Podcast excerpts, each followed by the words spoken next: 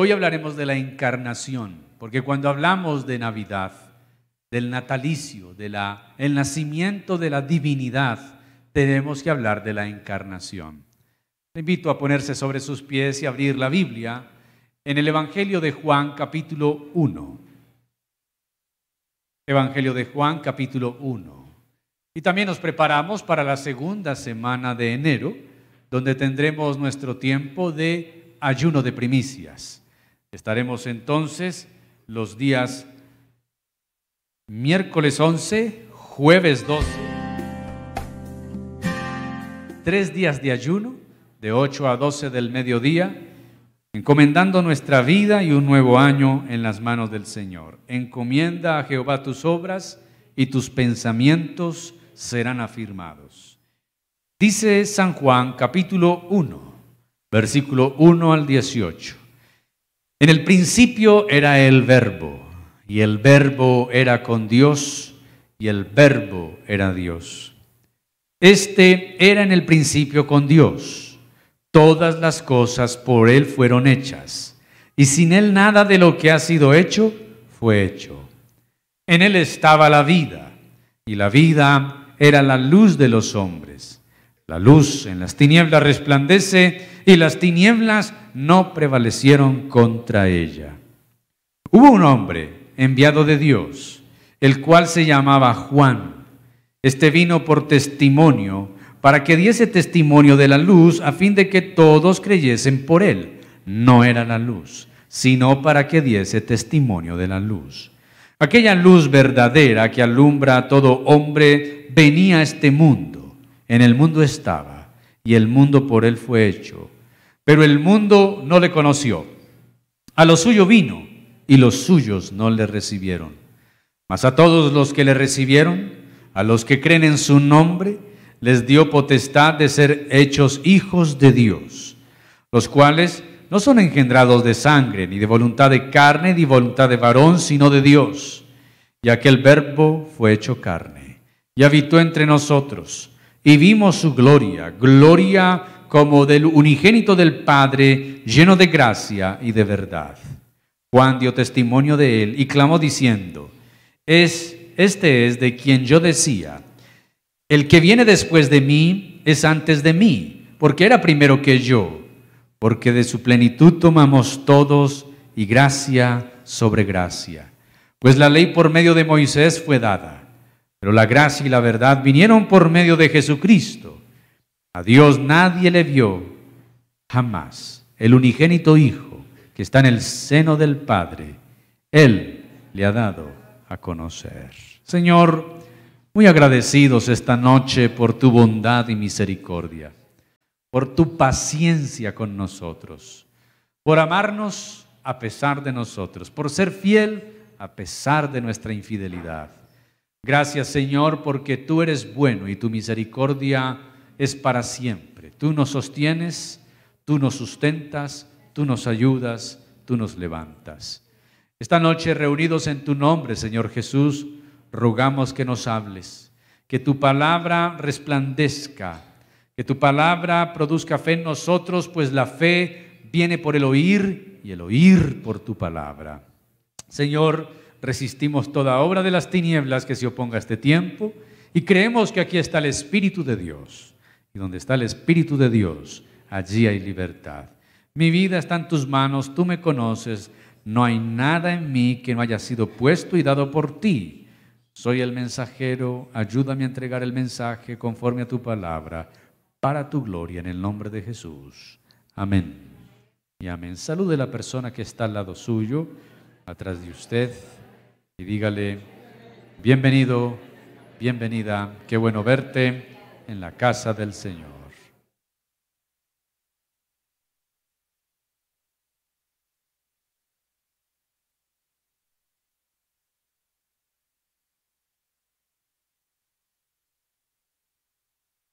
Hoy entonces, aunque el mundo, como le dijo Jesús a la samaritana, que ellos adoraban lo que no conocen, hoy el mundo celebra lo que no conoce.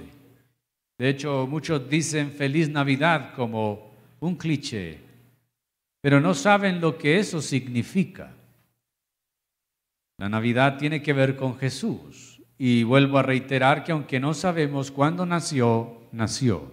Y celebramos que haya nacido. Celebramos que nuestro Redentor haya tomado esa determinación de hacerse carne. Pero el plan redentor comenzó en la eternidad. El Padre, el Hijo y el Espíritu de Dios planearon redimir y salvar al hombre de su propio pecado. El Padre planea la redención, el Hijo la ejecuta y el Espíritu Santo la aplica al creyente. Ahí vemos entonces cómo la redención está dentro del designio eterno del Dios Trino. El texto que hemos leído es el prólogo del Evangelio de Juan.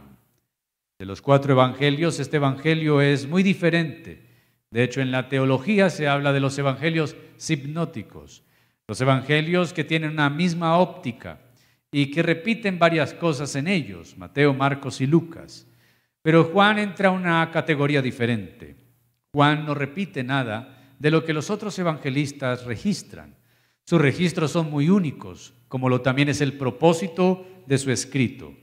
Juan en su evangelio propone mostrar a Jesús como Dios. De hecho, el libro comienza con la declaración de la divinidad de Jesús y termina con la declaración de la divinidad de Jesús. Si leemos, por ejemplo, el versículo 1, dice en el principio era el verbo, el verbo era con Dios y el verbo era Dios. Así comienza Juan. Pero ¿cómo termina Juan? Juan termina con la declaración de Tomás.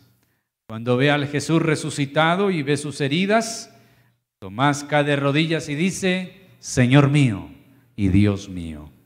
Así que el Evangelio de Juan tiene un propósito único, mostrar que Jesucristo es Dios. ¿Es quién? La gente no tiene conflicto en creer en Jesús. De hecho, usted podría salir esta noche y preguntar en el parque y preguntar en su casa y preguntar en su cuadra, ¿cuántos creen que en Jesús? ¿Cuántos creen en Jesús? ¿Quiénes creen en Jesús? todos afirmarán que creen en Jesús. Pero luego usted pasará a preguntarles, ¿y crees que Jesús es Dios? Y muchos de ellos dirán, no, yo creo que Jesús fue un buen maestro, fue un hombre noble, fue una persona encantadora, fue una persona bondadosa, pero que sea Dios, eh, no lo creo.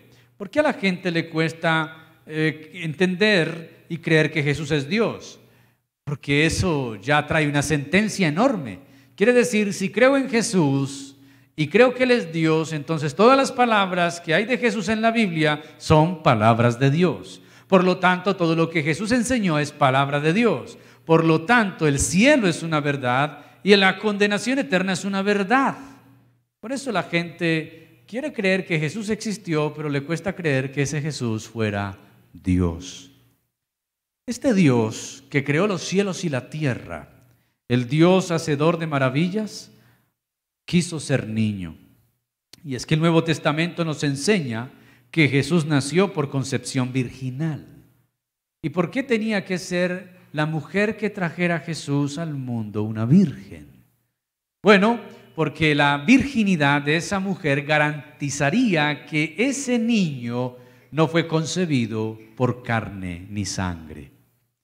De hecho, el que María fuera virgen o la mujer que Dios fuera a llamar fuera virgen era necesario, no solamente porque estaba profetizado, sino porque daría la garantía de que Jesús vino por obra directa de Dios y no por ninguna obra humana.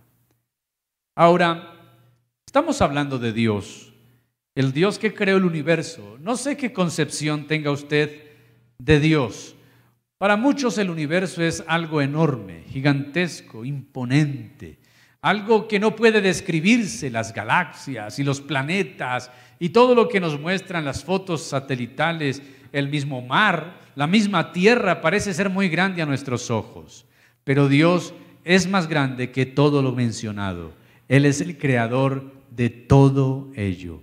Estamos hablando que ese Dios, creador de todo, ese Dios creador de galaxias, creador de estrellas y que cada una llama por su nombre, creador de planetas. Estamos hablando de que ese Dios una vez decidió volverse humano. ¿Volverse qué? Eso sería algo que a nosotros no nos cabe en la cabeza. No es un asunto fácil la encarnación, de nosotros poder entender. Pero solamente imagínese la posibilidad de meter el océano en una botella. He puesto este ejemplo en varias ocasiones. Cuando usted se para a la orilla del mar o se ha navegado en mar abierto, no sé este planeta por qué se llama Tierra, si dos terceras partes son agua, pero se llama Tierra. Pero imagínese meter el océano en una botella. Eso es un acto que imposible. Pues algo semejante, pero mucho mayor, esta es solamente una analogía, es lo que hizo Dios al volverse humano. Él viene sin padre biológico y nos enseña que el embarazo de María, la escritura nos enseña, era plenamente humano.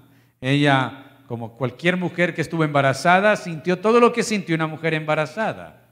Y para los que creemos profundamente en la deidad de Jesús y estamos convencidos que Él era y es Dios, nos resulta algo difícil reconocer también su plena humanidad.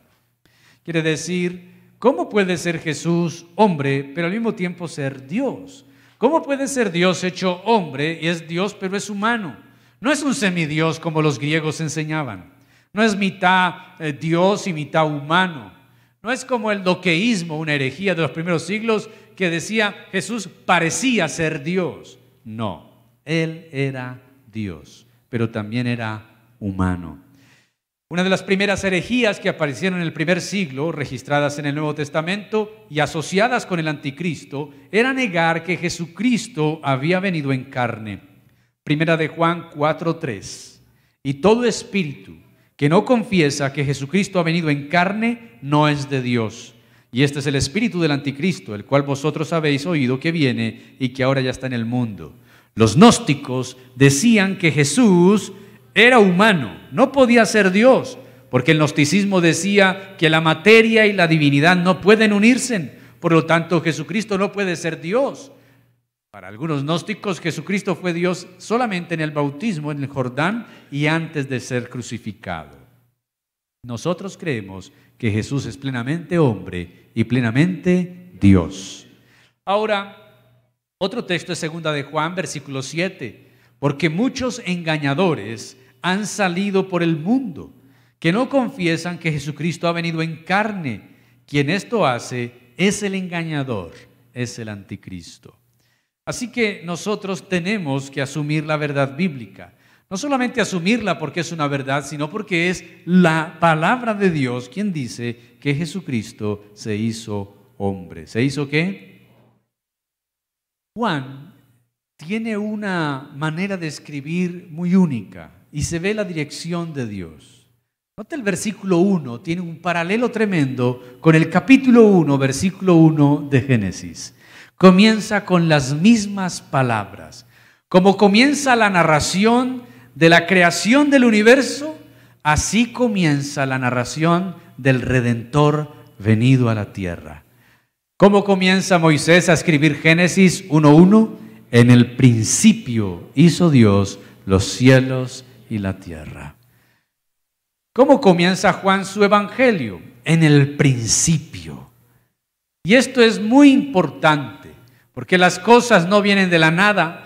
Aunque Dios creó las cosas de la nada, la nada no es una fuerza creadora por sí misma. Dios es el originador de todo. Todo tiene un origen exceptuando Dios porque Dios es eterno. Si en el principio creó Dios los cielos y la tierra, también la redención tiene un origen. El origen es Dios mismo. Notes entonces el versículo 1. En el principio era el verbo. La palabra allí griega es palabra. Verbo es palabra. Y la palabra era con Dios. Y la palabra era Dios. Es la forma en que Juan llama a Jesús, el verbo. En el tiempo de Juan, los filósofos hablaban del verbo como la fuerza creadora o la fuerza creativa, pero era algo impersonal, era simplemente una idea Juan toma esa idea para ponerle nombre, para ponerle carne y hueso, para decir que el origen de todo se llama Cristo Jesús, que no solamente fue un maestro o un profeta, sino que también es Dios. ¿Es quién? Dios, la divinidad misma. El versículo 1 nos habla entonces de la preexistencia de Cristo como divino. Él era la palabra, la palabra era con Dios y la palabra era Dios. Los testigos de Jehová que no creen en Jesús como Dios, cuando uno lee sus Biblias, en la nueva traducción del Nuevo Mundo de las Sagradas Escrituras, sus Biblias son totalmente manipuladas, manipuladas a su creencia. Y es que cuando uno lee la Biblia de los testigos, dice en el principio era la palabra, la palabra era con Dios y la palabra era un Dios. Y ese Dios está con minúscula. Para decir que Jesús no es Dios, llegó a ser un Dios en minúscula, porque realmente para los testigos, como para otras religiones, Cristo era el arcángel Miguel que obedeció a Dios al morir en la cruz y le dieron un rango de Dios minúsculo. No, para nosotros Jesucristo es Dios. ¿Es quién? Es Dios.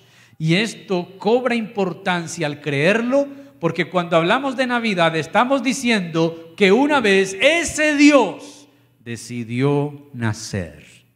Nacer en un pesebre. ¿Nacer en dónde? Que realmente es un establo. Pero realmente el pesebre es la pesebrera donde los animales comen. Era un lugar, el lugar menos indicado para que naciera un rey, para que el redentor viniera al mundo. La narración de Lucas nos dice que no había lugar para ellos en el hostal, sino el pesebre. Pero Jesús es tan Dios como también fue tan humano. Y nosotros encontramos una descripción de esta unión en teología se llama la hipóstasis, la unión hipostática de la humanidad y la divinidad en Filipenses capítulo 2, versículos 5 al 11. Escuche cómo Pablo narra bien y cómo Pablo describe de forma maravillosa cómo Jesús tomó forma humana.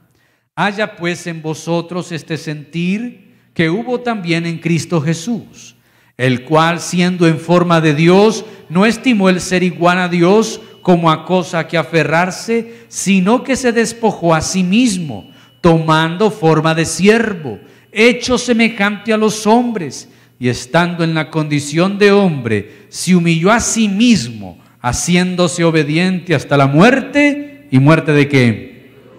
Por lo cual también Dios lo exaltó hasta lo sumo y le dio un nombre que es sobre todo nombre para que en el nombre de Jesús se doble toda rodilla de los que están en los cielos y en la tierra y debajo de la tierra, y toda lengua confiese que Jesucristo es el Señor para gloria de Dios Padre. Pablo nos está diciendo que en nosotros debería haber el mismo sentir que hubo en Jesús. ¿Cuál es el sentir? El autodespojo. ¿El qué? Jesús era, es y fue siempre Dios, sentado en su trono, rodeado de ángeles, arcángeles, querubines, serafines, todos le sirven. Él es Dios, lleno de gloria, lleno de majestad, lleno de poder. Ahí está siendo exaltado. No tenía que descender al cielo, volverse humano como algunos han creído que Jesús se volvió humano para conseguir adeptos adoradores. No, Él ya tenía adoración eterna, porque Él era y es Dios. Pero estando en su trono, como dice Pablo, no estimó el ser igual a Dios como a cosa que aferrarse, sino que se despojó a sí mismo. Y no tomó, escúchese bien, no tomó forma de rey no tomó forma de príncipe, no tomó forma de un gran hacendado de Palestina o de Asia en aquel momento, tomó forma de siervo. ¿Forma de qué? Entonces nótese en esto. ¿Por qué Jesús desciende como siervo? Y no solamente como siervo lo habíamos dicho, ¿por qué Jesús no, no viene como adulto? ¿Por qué tiene que estar como un embrión en el vientre de una mujer, luego ser parido, luego ser amamantado, ser limpiado, tener pañales? ¿Por qué, ¿Por qué vive todo el proceso de un humano? Porque Él lo quiso así, para que nosotros pudiéramos tener un redentor que se ha identificado con nosotros como dice el autor de la carta a los hebreos, no tenemos un sumo sacerdote que no pueda compadecerse de nuestras debilidades, sino uno que fue tentado en todo conforme a nuestra semejanza, pero que sin pecado. Se hizo siervo, se hizo semejante a los hombres. Qué paradoja. El que una vez dijo, hagamos al hombre a nuestra imagen y semejanza para redimir a su criatura, una vez se hizo a su imagen y semejanza. Y fue una iniciativa suya. No era que el mundo estaba clamando diciendo, oh Señor, envíanos un Salvador porque estamos en pecado y moriremos eternamente. No, fue motivación propia de Dios. Él fue el que inició esto. Fue su iniciativa. Se hizo hombre y no solamente se hizo hombre, sino que se humilló a sí mismo. Cuando hablamos del descenso de Jesús, es un descenso tras descenso, tras descenso y tras descenso hasta la tumba. Dios se hace niño, se hace humano, se hace siervo, se hace hombre, se humilla haciéndose obediente hasta la muerte y muerte de cruz. Y eso hace que Dios le dé un nombre que es sobre todo nombre. Hoy la gente le aplaude y celebra a un bebé. Luego lo guardan en una caja y lo vuelven a sacar en abril como un crucificado, moribundo. Porque la gente no conoce a Jesús. La gente no entiende que ya este rey no es un niño, no es un bebé y tampoco un moribundo.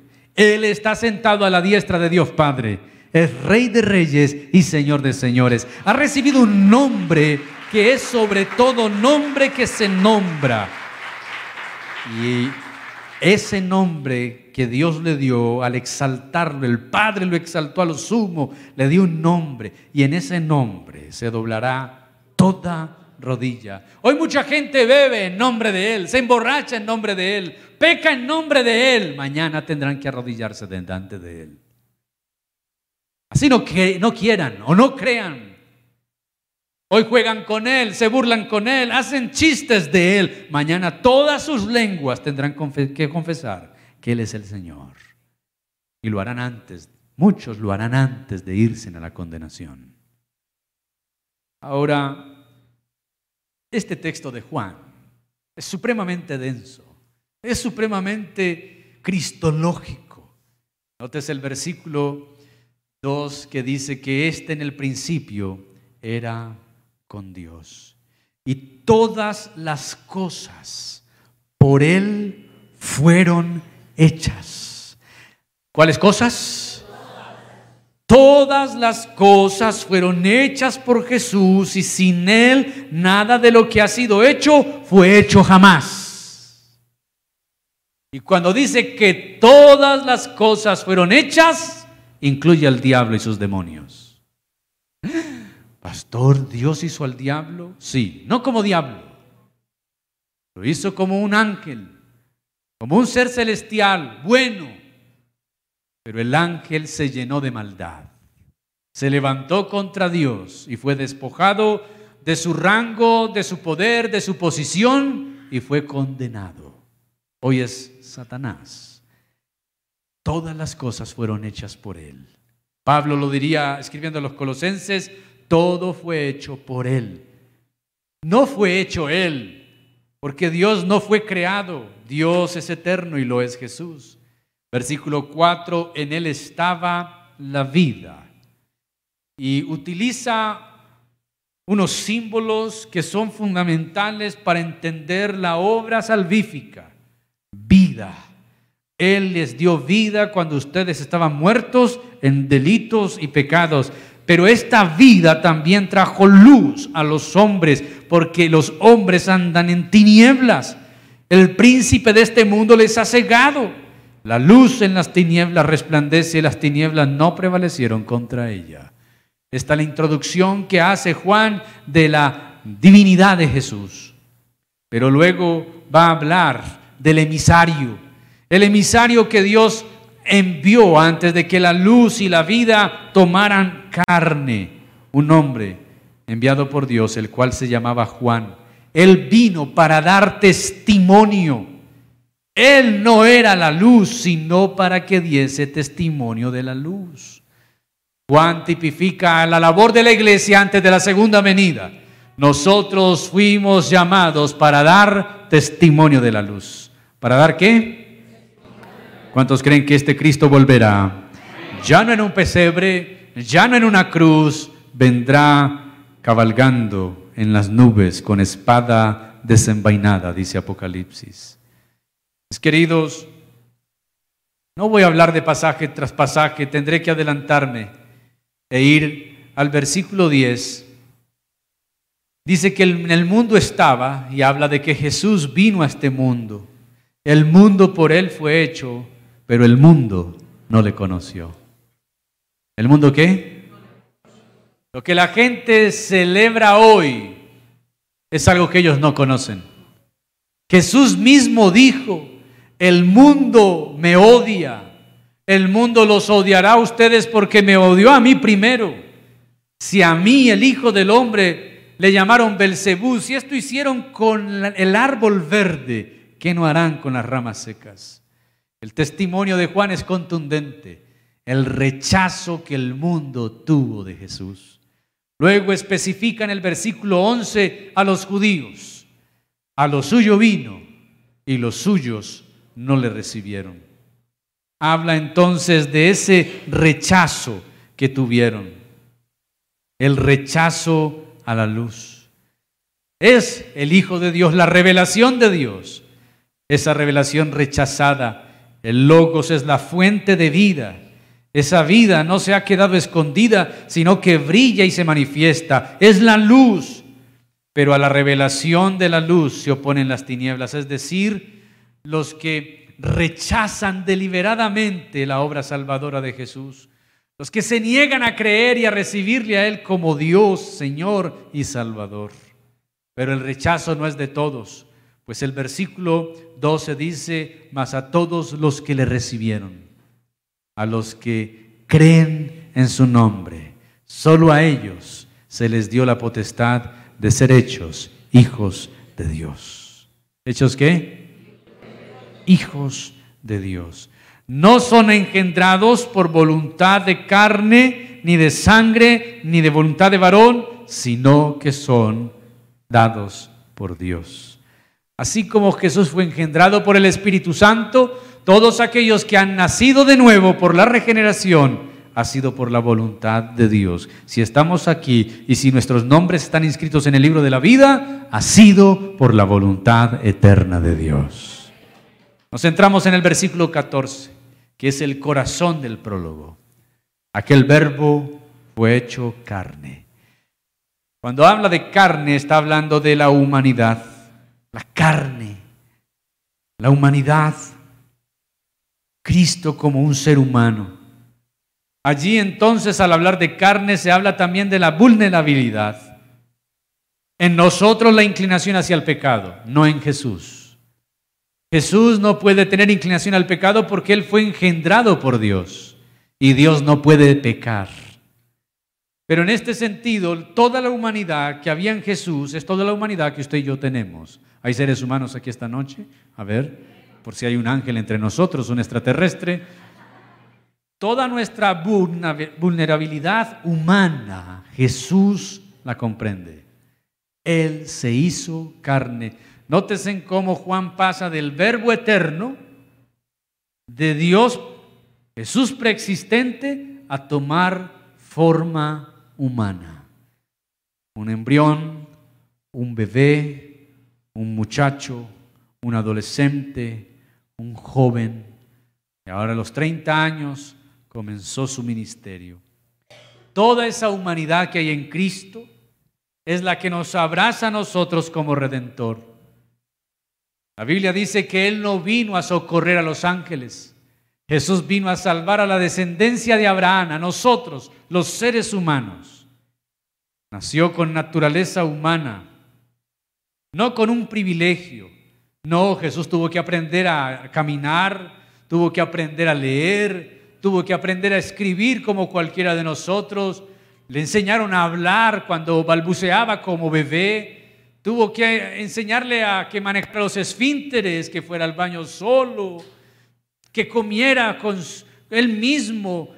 Él, tuvo todo el proceso que usted y yo tenemos y tuvimos como niños. No nació en un palacio, no tenía sangre azul, no era un humano privilegiado o superhumano, no. No fue un ángel encarnado, no aparentaba ser humano, él era realmente humano, él se hizo carne.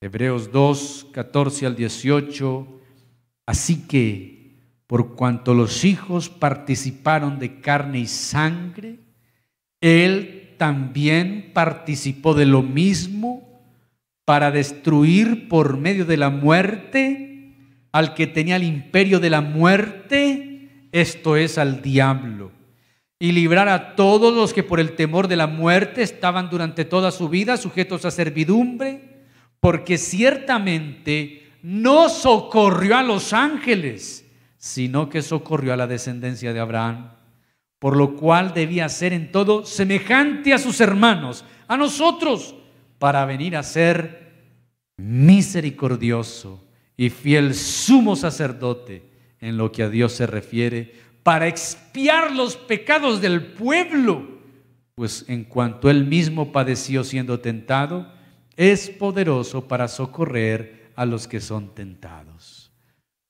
La Biblia no nos muestra un Jesús de bronce en una cruz herido. La Biblia no nos muestra un Jesús caído, metido en una gruta con sus heridas abiertas. La Biblia no nos muestra a un niño envuelto en pañales y que así se quedó y lo que mucho avanzó, algunos adoran a un niño con una frase que dice yo reinaré.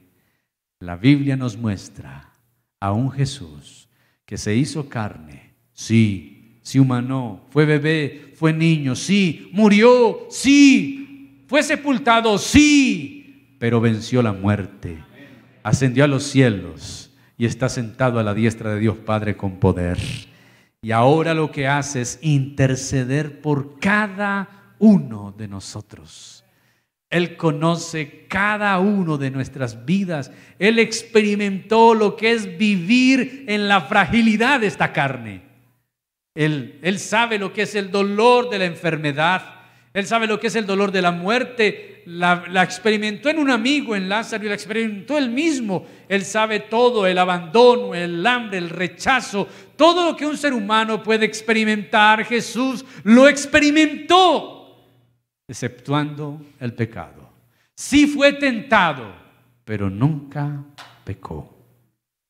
Podemos acercarnos a este Jesús que no es de bronce, ni de barro, ni de plástico. Él es Dios. Él es Dios. Y cuando venimos delante de Él, le decimos, Señor, estoy cansado, Él sabe lo que es eso. Señor, estoy triste, Él sabe lo que es eso. Señor, estoy en incertidumbre, Él sabe lo que es eso. Señor, me siento solo, rechazado, rechazada, abandonado. Señor, no tengo nada. Estoy, estoy perdido, no sé hacia dónde voy. Jesús podrá comprender cada una de tus cosas. Aunque Él sabía lo que era y hacia dónde iba, Él sabe lo que nosotros vivimos. Por eso dice aquí que Él participó también de lo mismo, de carne y sangre, para poder librarnos para poder socorrernos. Él es el sumo sacerdote que intercede por nosotros. Que no pueda compadecerse de nuestras debilidades, sino uno que fue tentado en todo. Fue tentado en todo conforme a pero sin pecado. Hebreos 4, 15. El sumo sacerdote que intercede conoce nuestras debilidades. Esa es la humanidad de Juan 1.14, la humanidad de Jesús. El verbo fue hecho carne. Luego dice, habitó entre nosotros. Y si Juan 1.1 nos lleva al Génesis 1.1, este término nos lleva al Éxodo. Cuando Dios saca a Israel de Egipto y los lleva como un pueblo nómada a la tierra prometida, Israel acampa en el desierto por tribus y cada tribu pone su campamento y Dios le dice a Moisés, Moisés, hazme una tienda, una tienda donde yo muestre mi gloria. Quiero estar entre ustedes. Y conocemos entonces el tabernáculo. Es espectacular el tabernáculo. Dios lo diseñó y le entregó el diseño a Moisés. La madera será de tal calidad, tal medida, las telas serán estos, los colores serán estos, así será el atrio, así será el lavacro, así será el lugar de los sacrificios, así será el lugar santo. Esto habrá, toma oro, a esto habrá en el lugar santísimo, el cofre del pacto así lo harás. Y allí yo haré descender mi gloria. Allí entraba el sumo sacerdote una vez al año para expiar el pecado del pueblo. Allí dice la Biblia que cuando Dios iba a moverse, la nube que posaba sobre el tabernáculo empezaba a moverse y Dios le decía a Moisés, hay que levantar el campamento, avanzamos. Y el pueblo se movía a la vez que la nube se movía, porque era la gloria de Dios manifestada allí. Así que el tabernáculo era transportado solamente por los levitas. Nadie más podía cargarlo. Cada elemento era sagrado y consagrado. El tabernáculo era la tienda donde Dios habitaba. Tenía que tener las lámparas prendidas siempre, de día y de noche. ¿Por qué las lámparas prendidas de día y de noche? Porque el mensaje era el siguiente, el que mora en esa tienda no duerme. Ese es Dios. Pero ¿sabe qué dice el versículo 14 de Juan 1? Cuando dice, y él habitó entre nosotros, el término es él se tabernaculizó. Él vino a habitar, como cuando en el éxodo en la tienda, ahora en el cuerpo de Jesús, toda la gloria de Dios allí, en Él. Cuando hablamos de Jesús, estamos hablando de que Dios ya no necesita una tienda. Ya no es la gloria de la nube en el Sinaí o sobre el tabernáculo. Toda esa gloria está contenida en el Hijo de Dios. Él se tabernaculizó para venir a morar entre nosotros, como cuando Dios le dijo a Moisés, quiero habitar entre ustedes, hazme una tienda. Ahora el Padre dice, Emanuel, Dios con ustedes, un niño que será nacido, un hijo que será dado para que habite entre ustedes y sea como ustedes para salvarlos a ustedes. Así que la encarnación es la manifestación misma de Dios humanándose. Habitó entre nosotros. Y Juan, que fue testigo ocular por ser discípulo del Señor, dice, y vimos su gloria, gloria como del unigénito del Padre. ¿A qué se refiere Juan? Muchos dicen que Juan puede estar refiriéndose al monte de la transfiguración.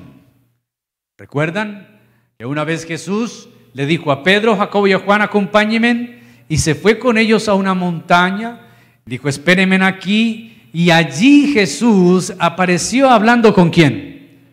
Con Moisés, representante de la ley, y con Elías, representante de los profetas. Recuerde que el Mesías cumpliría la ley y los profetas, y en él se cumpliría todo lo que dice la ley y los profetas. Ahí está.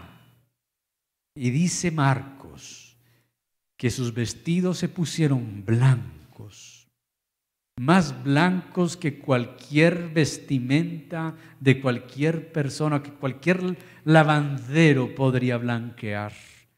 Ahí estaba Jesús en toda su gloria. ¿En toda qué? Toda su gloria. Y quizá Juan se está refiriendo a ese momento al decir, y vimos su gloria, gloria como la del unigénito del Padre, ese que habitó entre nosotros. Emanuel, Dios con nosotros. Estaba lleno de gracia y de verdad. ¿De qué estaba lleno Jesús? De gracia y de verdad. Ese verbo fue hecho carne. Ese verbo que hizo todas las cosas ahora es hecho a nuestra semejanza para redimirnos, para salvarnos. Fue hecho un ser humano con carne como la nuestra. El Creador mismo, en su infinito amor, aceptó ser hecho criatura para salvarnos a nosotros. Y por eso el mismo verbo aparece en ese versículo 12 cuando dice que ahora nosotros somos hechos hijos de Dios. Él se hace hombre para hacernos a nosotros hijos de Dios. Cristo existe antes, es el Hijo de Dios y existe antes de la creación del mundo. Él es la imagen del Dios que no podemos ver. Y por medio de Él, Dios creó todo lo que hay en el cielo, en la tierra, lo visible, lo invisible. Espíritus poderosos que tienen dominio y autoridad fueron hechos por Él. En pocas palabras, Dios creó, todo por medio de Cristo y para Cristo. Mis queridos, Él habitó entre nosotros. Pero alguien podría decir, sí, pero Él ya se fue. Si me fuere, os enviaré otro consolador, el Espíritu Santo, que estará con ustedes todos los días hasta el fin del mundo. Cristo se fue, sí, el Dios con nosotros se fue, pero envió al Espíritu Santo y ya no es Dios con nosotros, sino que es Dios en nosotros. Él ha hecho morar en nuestras vidas al Espíritu de Dios. Y todo aquel que ha nacido de nuevo, ha sido nacido de nuevo por el Espíritu que Dios ha hecho morar en él. Ahora, mis queridos, no necesitamos un pesebre, no necesitamos una cruz, una gruta, un lugar santo para recordar quién es Jesús. Necesitamos recibir el testimonio del Espíritu que le dice a nuestro Espíritu que somos hijos de Dios. Y si hijos, herederos, herederos de Dios y coherederos con Cristo Jesús. Ahora no somos huérfanos, no somos extranjeros, no somos ajenos a Dios, sino que nos ha dado un espíritu de adopción por el cual hoy clamamos, Abba Padre. Tenemos un redentor y tenemos un Padre y tenemos una comunión. Así que este verbo que se hizo carne, habitó entre nosotros. Era Dios mismo, el Creador, visitando a las criaturas. En aquel día maravilloso en que una, una virgen humilde y un carpintero humilde, Dios orquestó todo para que se cumplieran las profecías. Como dice San Lucas capítulo 2, en el versículo 1 el edicto del emperador de que cada persona fuera al lugar de nacimiento para ser censado. Tanto María como José pertenecían a la misma tribu y tenían que ir a Belén. Y llegando a Belén, Cristo nació en un pesebre, en un lugar donde nadie, ninguno de nosotros osaría nacer. Por eso Pablo dice que Él se hizo pobre para que nosotros fuéramos enriquecidos. Él se humilló hasta lo sumo. A lo menos usted y yo fuimos recibidos por una enfermera en un hospital con una sábana limpia, en un lugar higiénico. Jesús nació en un establo. nació como un humano, en el tiempo preciso. Gálatas 4:4, Pablo dice, y cuando vino el cumplimiento del tiempo, nació Cristo. Vino Cristo, nacido bajo la ley y nacido de mujer. Todo se orquestó para que el plan redentor de Dios saliera como Dios mismo lo había planeado. Así que cuando hablamos de Navidad, estamos hablando de que Dios nos visitó. ¿Por qué? ¿No tenía nada más que hacer? No, no es eso. Él quiso redimirnos. ¿Por qué? ¿Lo merecíamos? No. Necesitábamos un Salvador, sí, pero no clamábamos por Él. ¿Éramos dignos? No de ninguna manera. Él quiso hacerlo, pues su pura voluntad, el puro afecto de su voluntad, se hizo hombre para salvar a los hombres. ¿Cómo termina este prólogo de Juan? Dice que él estaba lleno de gracia y de verdad. Juan dio testimonio de él y clamó diciendo, y aquí habla de la preexistencia de Jesús, ya lo habla en el versículo 1 su divinidad, pero aquí Juan declara, el que viene después de mí es antes de mí. Pero Juan y Jesús eran primos y Juan era mayor que Jesús por seis meses. Así que Juan no se refiere a la cronología humana. Juan sabe que ese primo suyo, más que el primo suyo, es Dios, que es antes que él porque era primero que yo, porque de su plenitud tomamos todos, y gracia sobre gracia. Pues la ley viene por medio de Moisés y fue dada por medio de Moisés, pero la gracia y la verdad vienen por medio de Jesucristo. Así que Jesucristo es la fuente de la vida, Jesucristo es la luz verdadera, Jesús es la fuente de la gracia y de la verdad. Si alguien quisiera salir de tinieblas, tiene que venir a Jesús, que es la luz verdadera. Si alguien está muerto, y es un muerto en vida, porque está muerto en delitos y pecados, puede venir a Jesús, Él es dador de la vida. Y Él dice, el que a mí viene, yo no le echo fuera. Y la vida que yo doy es una vida en abundancia. Pero también, si alguien carece de gracia, Jesús es el dador de la gracia. Por Él recibimos gracia y por Él recibimos la verdad. Todo eso viene por medio de quién? De Jesucristo. Y la gente discute y nos dice, ustedes dicen que son la verdad, que ustedes son la verdad. ¿Cuál es la verdad? ¿Quién es la verdad? La verdad no la tiene nadie, la verdad es alguien y se llama Jesús. Él dijo, yo soy el camino y soy la verdad y soy la vida. Todo eso viene por medio de Jesús. Ahora a Jesús lo necesitábamos para conocer a Dios. Que dice el versículo 18 que a Dios nadie le vio jamás. Cuando Moisés dialogaba con Dios en el Sinaí, Moisés le dijo a Dios, quiero verte. Porque Dios le dice, pídeme algo, quiero verte. Y Dios le, le dice a Moisés, no, no puedes verme porque no hay hombre que me vea y viva. Pero yo pasaré con toda mi gloria, te pondré en la hendidura de la peña y allí pasaré con toda mi gloria y verás mis espaldas.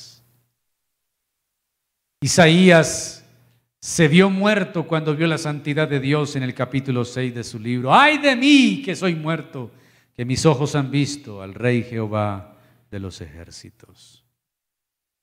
Pero no solamente él.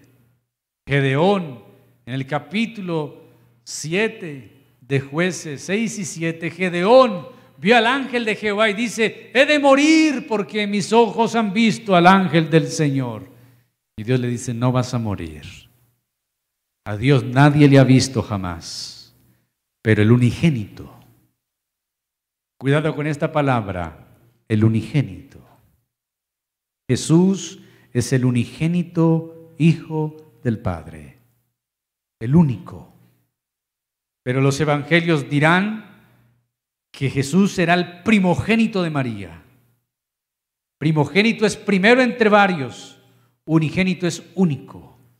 El unigénito Hijo que está en el seno del Padre, Él le ha dado a conocer. Si alguien quiere conocer a Dios, debe conocer a Jesús. Porque Jesús nos muestra quién es Dios. A Dios nadie le ha visto jamás. Pero si conocemos a Jesús, podremos conocer quién es el Padre, quién es Dios en su plenitud, ese Dios lleno de gracia, de misericordia y de verdad. Así que el Nuevo Testamento nos habla de que Jesús nació por concepción virginal, sin padre. Se cumplieron los días del alumbramiento, dice Lucas 2.6. María dio a luz y nace Jesús, hecho carne, pero sigue siendo 100% Dios. ¿Cómo es eso? No lo entenderemos jamás. La encarnación es un misterio incomprensible. ¿Cómo Jesús, siendo humano, sigue siendo Dios? Porque si despojamos a Jesús de la divinidad, entonces el cielo quedó solo, ese trono quedó vacío, había una vacante durante el tiempo de la encarnación. Si Jesús no es Dios y solamente es humano, entonces no podría pagar la deuda que nosotros teníamos con Dios. Él tiene que ser tanto humano como divino. Humano para interceder y salvar a los humanos. Divino para cancelar la deuda que teníamos y que era impagable. Mis queridos, concluyo diciendo que Jesucristo es el Dios que quiso ser muchacho, es el Dios que quiso hacerse plenamente humano para hacernos a nosotros también plenamente humanos. El verbo fue hecho carne y habitó entre nosotros, tabernaculizó entre nosotros, hizo su tienda, moró con nosotros. Su origen y su naturaleza divina no lo separó de la comunidad que le rodeaba, Jesús vivió como un ciudadano común y corriente. A veces vemos creyentes que se creen muy espirituales y entonces sacan a todos los demás y esos pastores que son muy ungidos, no me toque, no me hable, no me mire, que me roba la unción. El más ungido que pisó esta tierra se llamaba Jesús y era amigo de pecadores. Y dejaba que le tocaran el manto y visitaba a la viuda e iba allí e iba allá porque él era completamente Dios, pero también completamente humano. Vivía en su comunidad, no moraba en las nubes ni en las alturas místicas, ni en un monasterio espiritual de piedad individualista, no, tomó su residencia en la tierra. Su vida humana fue una constante y profunda relación con los demás seres humanos, con los que quiso compartir en lo más profundo toda la realidad de nuestra vida. En Cristo Dios quiso estar más cerca de nosotros y Jesucristo es el Dios que quiso ser nuestro vecino. La celebración de la Navidad nunca debe separarse de esa otra gran celebración cristiana. Cuando recordamos el sacrificio de Cristo, que al, crecer y ministrar fue arrestado, juzgado injustamente y crucificado. Porque esa es la otra faceta de la identificación de Jesús con nosotros. La expresión final de su amor es la cruz. Si el pesebre es una expresión de amor, la cruz es la expresión final. Y cuando estaba muerto, resucitó. Por eso Apocalipsis 1.18 dice, el que estuve muerto, pero he aquí, ahora vivo por los siglos de los siglos. Mis queridos hermanos, nosotros debemos celebrar a Jesús, pero también vivir como Él. Hoy saldrá usted ante su familia, sus amigos, quizá mañana estará rodeado de sus vecinos y amigos. No se le olvide de quién es hijo usted. No se le olvide el precio que se pagó, que el pesebre, lo que quiere decir es que el Redentor vino por amor a usted y por amor a mí. No cambie la gloria eterna de Dios por los placeres pasajeros del mundo. No se vaya a beber su fe mañana ni este fin de mes. No vaya usted a enlagunarse con el mundo. Siga resplandeciendo. Y aunque en Navidad se ponen luces muy bonitas, la verdadera luz es Cristo Jesús a través de sus hijos, a través de sus redimidos.